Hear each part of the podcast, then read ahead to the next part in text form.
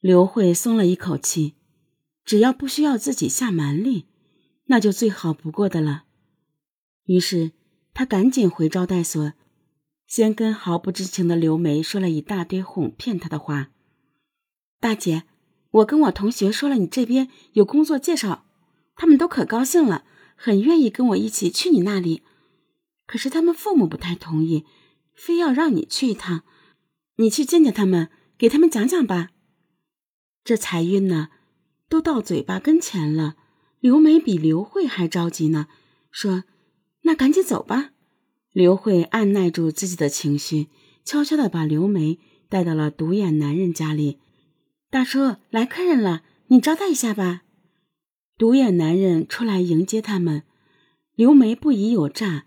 就走进了屋子里，刘慧屁股不落凳，对刘梅说：“大姐，你先坐一下啊，我把其他同学和他们父母全找来。”刘梅高兴的不得了，点头说：“行，那你快去吧。”刘慧出了屋，独眼男人跟她出来，给了她五百块钱。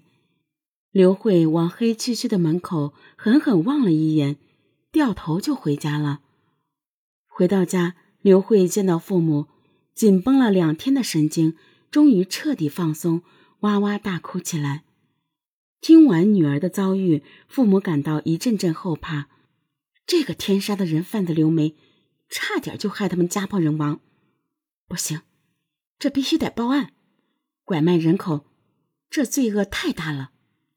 于是，刘慧就跟父母去了派出所报案。民警听完刘慧讲的经过。对他说：“谢谢你来给我们报案，但是你卖了他，我们也要拘留你。”父母和刘慧当场傻眼。为了抓住刘梅，警察带着刘慧找到独眼男人家，可并没有刘梅的踪影。经调查，原来独眼男人也是个人贩子。刘慧走后，他就在自己破破烂烂的屋子里，把刘梅硬生生强奸了几次。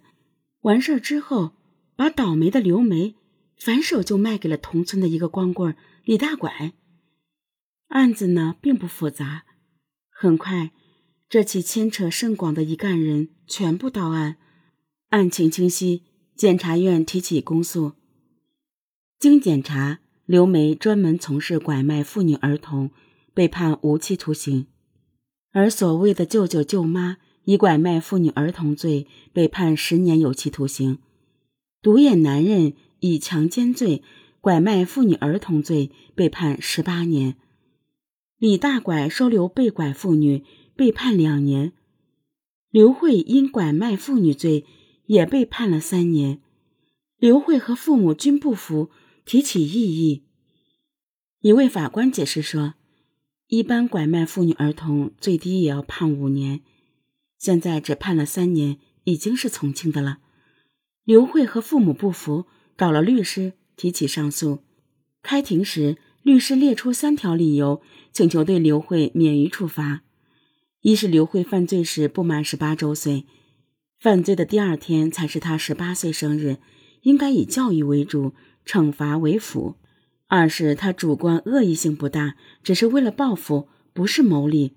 三是有重大立功表现，帮助公安抓住四个人贩子。市中级人民法院经过审理，同意了辩护律师的说法，决定对刘慧批评教育，不再判刑。